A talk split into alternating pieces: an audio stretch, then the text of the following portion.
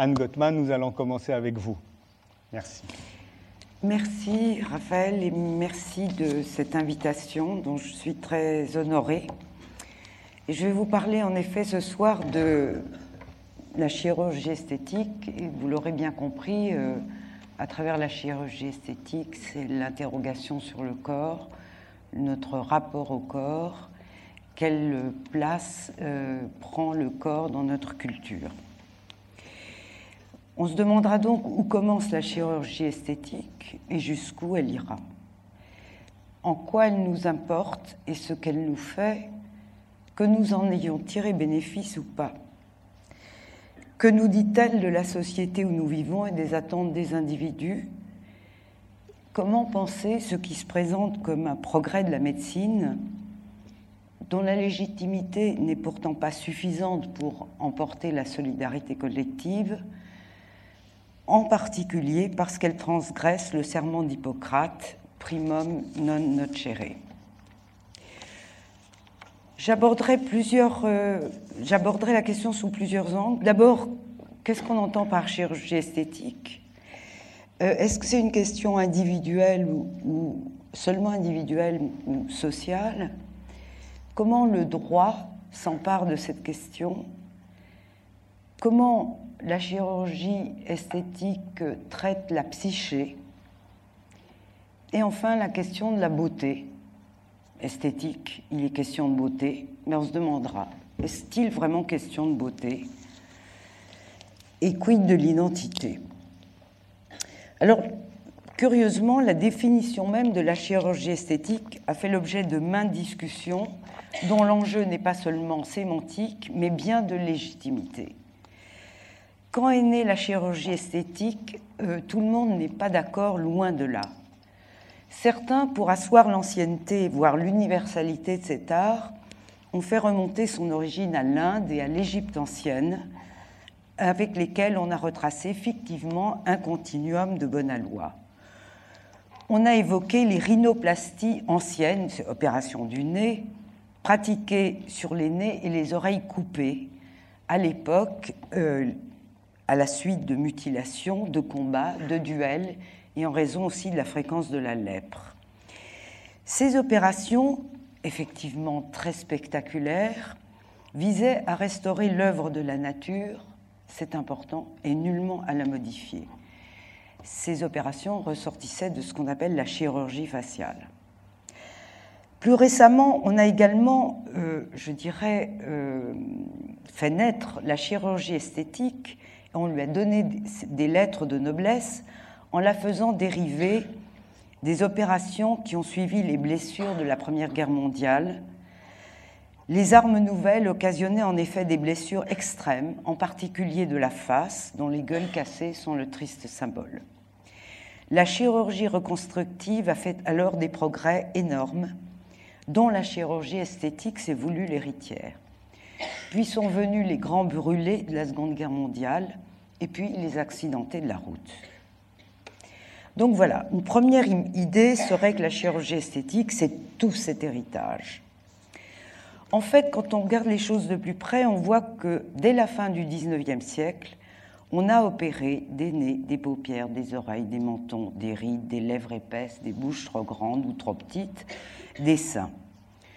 On usait alors abondamment de la paraffine et de matériaux divers, et ceci à New York, Berlin, Londres, Paris ou Tokyo. Cela dit, on était plutôt dans le registre de la lutte contre la dégénérescence, elle-même associée à l'idiotie, et l'eugénisme n'était pas loin. En fait, si la chirurgie reconstructive remonte bel et bien à l'Antiquité, la chirurgie esthétique, elle, naît à la fin du XIXe siècle.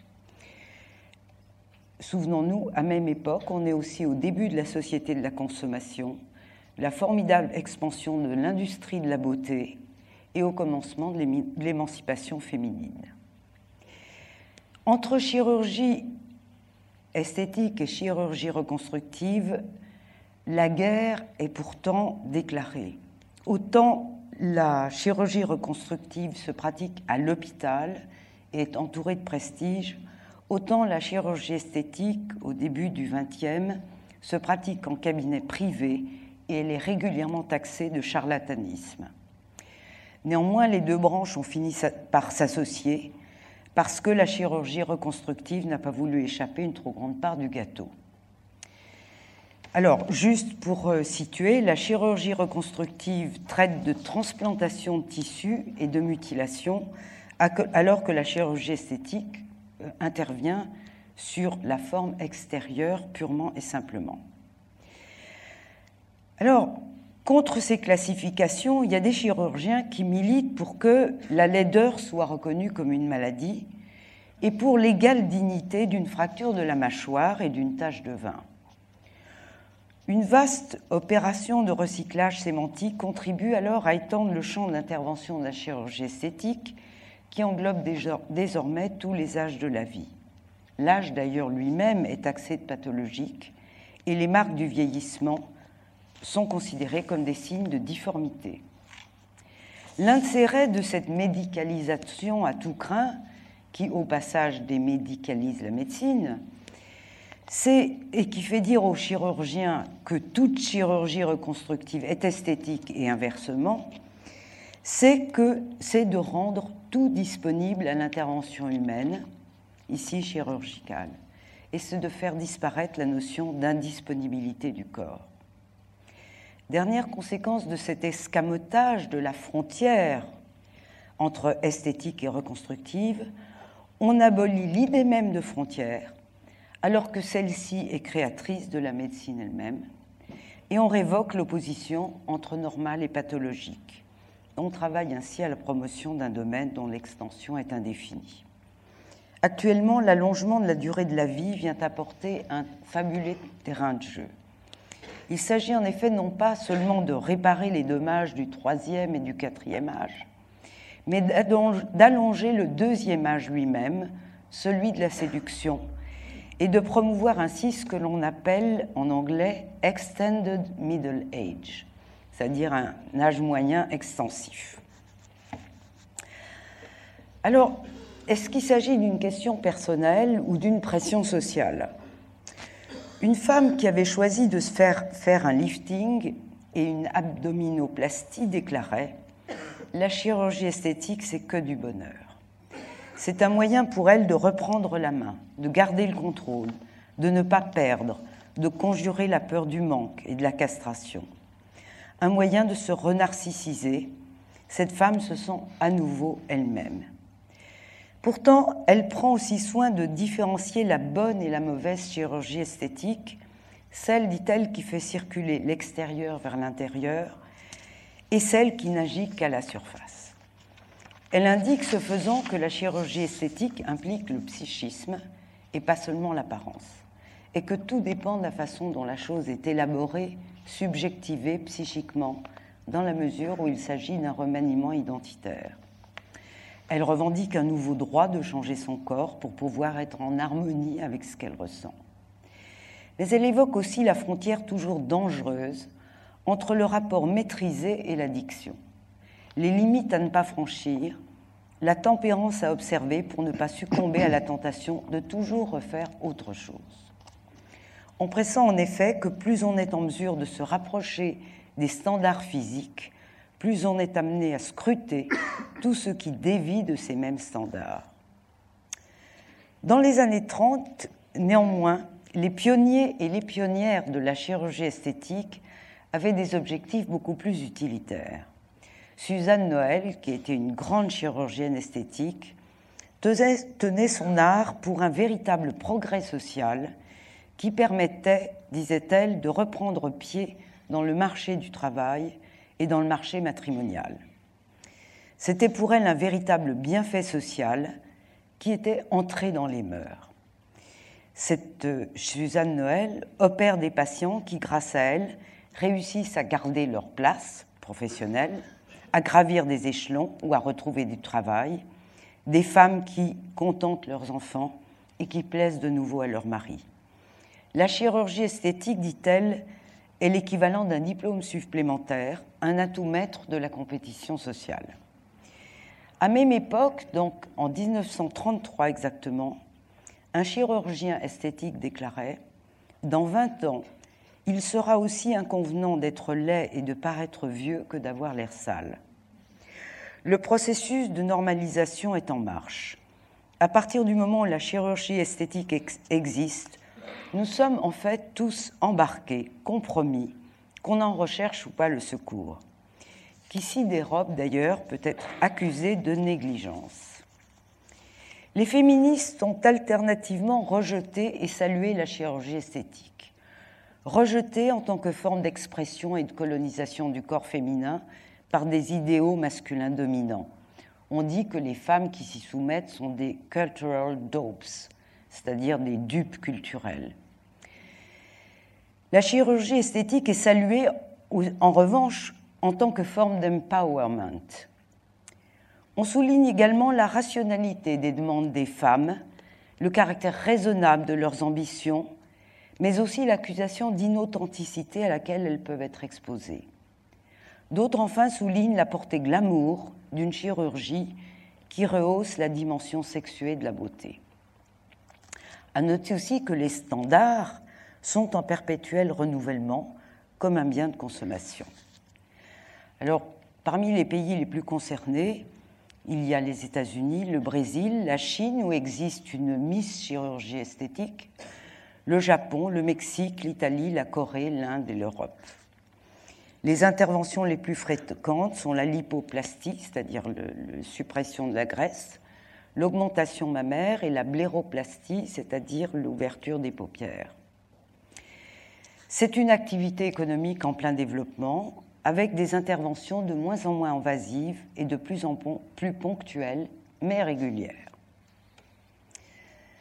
Alors le droit face à la chirurgie esthétique a, lors des premiers accidents qui se sont produits, notamment dans les années 20, une, des amputations de jambes liées à des opérations qui avaient mal tourné, certains juges ont d'emblée estimé illicite une pratique qui n'avait pas pour but de soigner, et qui, on l'a dit, allait à l'encontre du serment d'Hippocrate, qui portait atteinte à l'intégrité du corps humain en l'absence de toute nécessité thérapeutique, et qui comportait des risques alors qu'elle s'adresse à un corps sain. La jurisprudence, quant à elle, a opté pour une attitude plus mesurée, mais néanmoins sévère, et encore aujourd'hui, elle exige de la profession une prudence supérieure à celle qui est exigée des autres spécialités médicales. La responsabilité du chirurgien est en effet accrue dans la mesure où il n'a pas l'excuse atténuante de la maladie ou de la blessure. À noter cependant que si la chirurgie esthétique contrevient au serment d'Hippocrate, elle entre parfaitement dans la définition de la santé que donne l'OMS, qui est la suivante, un état de parfait bien-être physique, mental et social. Face à l'inflation des interventions et des produits, et des scandales aussi, une loi cadre en 2002 va prendre le modèle sur le droit de la consommation. Le chirurgien est obligé de remettre un devis détaillé à son patient. On impose un délai de réflexion et le patient a des droits renforcés, notamment d'information, mais parallèlement, sa responsabilité est accrue. Le patient devient client et sort de la quasi-tutelle dans laquelle la médecine le protégeait. On a en place un véritable contrat de consommation entre le client et le chirurgien qui devient prestataire de service. À partir de là, le bénéfice de l'assurance du médecin pour le patient ne va plus de soi. Alors, la chirurgie esthétique, qui a toujours cherché à se légitimer, est allée chercher du côté de la fonction psychique. Très vite, elle mobilise la composante psychologique des affections qu'elle traite et enrôle la souffrance psychique dans ses indications. La chirurgie esthétique est thérapeutique car elle soigne la psyché. On parle de psychothérapie chirurgicale, de chirurgie de l'âme. Opérez l'extérieur, dit-on, vous guérirez l'intérieur. La chirurgie esthétique, dit on encore, procure une guérison mentale. On convoque, on convoque, aussi le fameux complexe d'infériorité dont le succès promet un marché quasi infini, dans la mesure où le plus petit défaut peut générer un complexe massif. On évoque aussi les ravages de la stigmatisation, des moqueries enfantines, les troubles de l'estime de soi, puis les dysfonctionnements du schéma corporel. Toutes ces détresses assurent la mission thérapeutique de la chirurgie esthétique. Néanmoins, si la chirurgie esthétique soigne indirectement les maux de l'âme, elle doit aussi s'en prémunir. Savoir distinguer la bonne demande, les patients bons à opérer, de celles qui sont susceptibles de nuire et aux patients et aux médecins, la folle demande. Les procès peuvent être retentissants en la matière et il y a eu des meurtres. Pour se faire accepter, les patients de leur côté ont appris à psychologiser leur discours et à se couler dans la rhétorique argumentative des chirurgiens. Ils font valoir les retentissements de leurs défauts sur le moral et sur leur équilibre psychique. Alors, est-ce à dire que la chirurgie esthétique soigne des personnes perturbées? Il apparaîtra en fait que la propension à recourir à la chirurgie esthétique est le fait de personnes dont l'estime de soi est forte, mais fortement dépendante de l'apparence physique. Autrement dit, ce sont des gens qui ont confiance en soi, particulièrement confiance en soi, mais dont la euh, confiance est fortement articulée sur le physique. En fait, la chirurgie esthétique déjoue moins une détresse physique qu'une insatisfaction. L'insatisfaction, c'est, je crois, le centre du problème de la chirurgie esthétique. L'insatisfaction, d'un corps de naissance hérité qui porte des traces de l'appartenance est, est en fait au cœur de la demande de chirurgie esthétique. L'insatisfaction corporelle est un véritable marché qui prolifère sur les décalages entretenus entre les représentations médiatisées et idéalisées des corps et les conformations réelles qui échouent au commun des mortels. De toutes parts et en tout lieu, les scores d'insatisfaction progressent régulièrement, tandis que l'écart entre les femmes et les hommes se resserre. C'est-à-dire les hommes se mettent eux aussi à être de plus en plus insatisfaits de leur corps. Le phénomène est à ce point général qu'on a pu le qualifier de mécontentement normal. Il y a même un indicateur pour cette nouvelle affection qui est le body image disturbance, c'est-à-dire la perturbation de l'image de soi. Il y a donc une normalisation de l'insatisfaction qui va de pair avec la prolifération des moyens et des techniques d'amélioration et d'embellissement les uns suscitant les autres et réciproquement. On ne le dira jamais assez, la chirurgie esthétique résout des problèmes d'insatisfaction et elle en suscite tout autant. À noter que parmi toutes ces techniques d'embellissement et de construction du corps, la chirurgie esthétique a un avantage, qui est celle de trancher dans le vif et de faire couler le sang. Symboliquement, il y a l'équivalent d'un passage à l'acte, une irréversibilité qui découpe un avant et un après. Il est à cet égard frappant de voir que les patients qui ont recours à la chirurgie esthétique ont pour la chirurgie en général une certaine dilection. Ils aiment se faire opérer et passer dans les mains des chirurgiens tout en regardant ailleurs, disent-ils. Alors, où est la beauté là-dedans? Est-elle vraiment l'objet du désir de ces patients?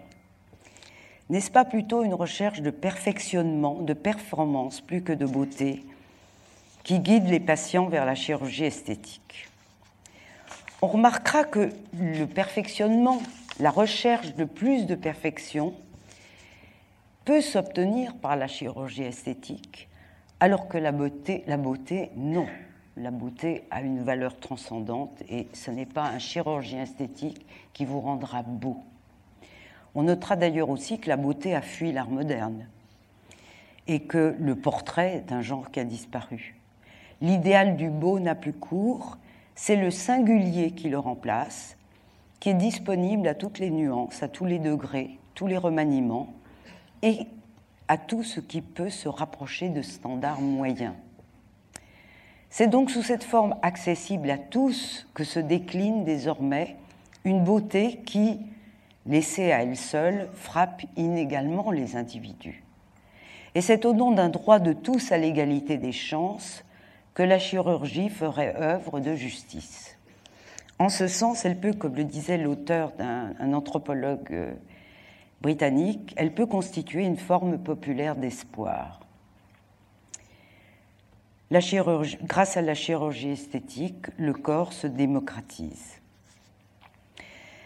On voit là toutes les parentés qu'il y a entre la chirurgie et la logique transhumanisme, qui commande à l'individu d'être le designer de son propre corps. Elle participe pleinement du mouvement, d'un mouvement qui conteste l'idée même de nature et instrumentalise le corps comme ressource de continuelle optimisation.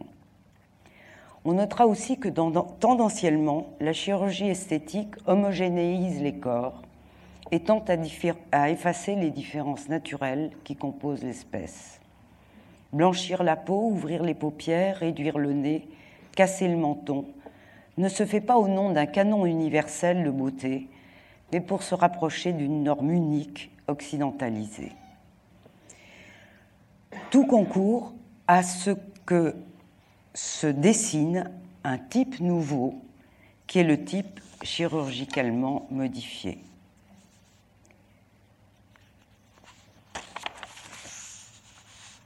Alors, en ce qui concerne l'identité, je vais terminer par ça.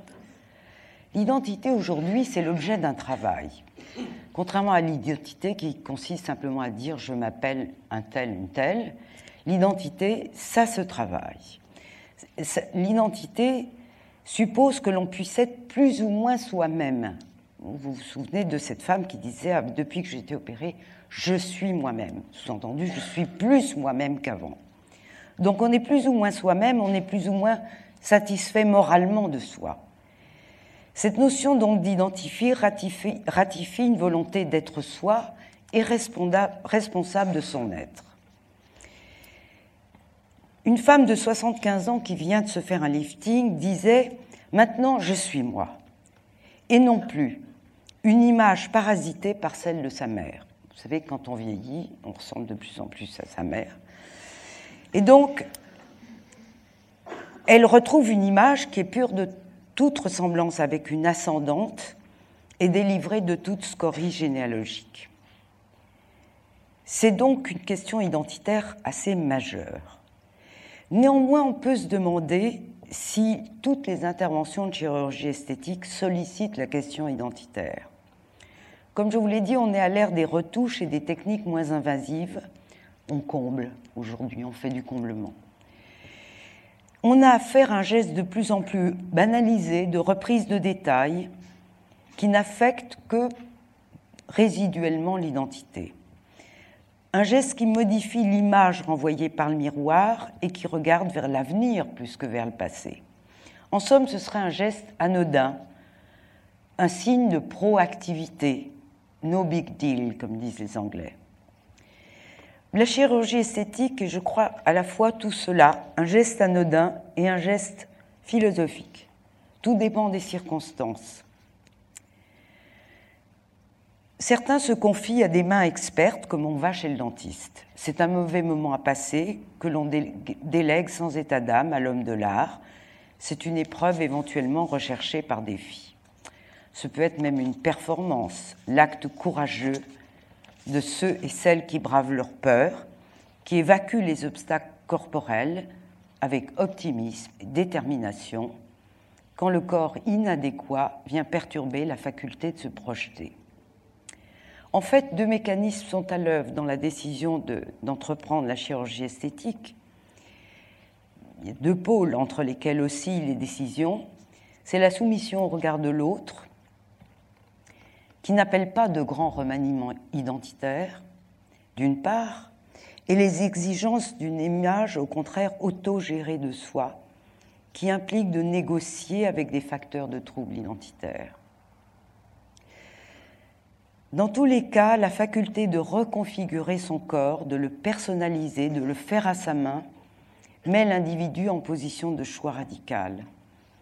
D'où les questions morales qui surgissent si souvent quand est envisagée la chirurgie esthétique. La crainte d'une transgression qui ferait basculer le corps de naissance en corps idéalisé. En tout état de cause, je dirais que le miroir est brisé pour nous tous. Nul ne peut s'y mirer comme avant le règne de la chirurgie esthétique. Chacun, dans le plus secret et le plus intime de son existence, est condamné à détailler son image et à la soumettre, ne serait-ce que virtuellement, à de possibles remaniements. Chacun est voué à s'interroger sur la valeur de ses traits, de ses formes, de son visage, éventuellement à ne pas s'y reconnaître.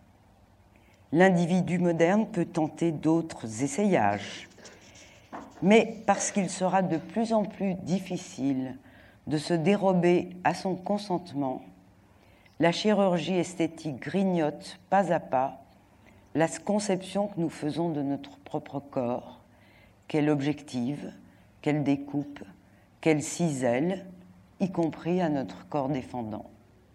Je vous remercie.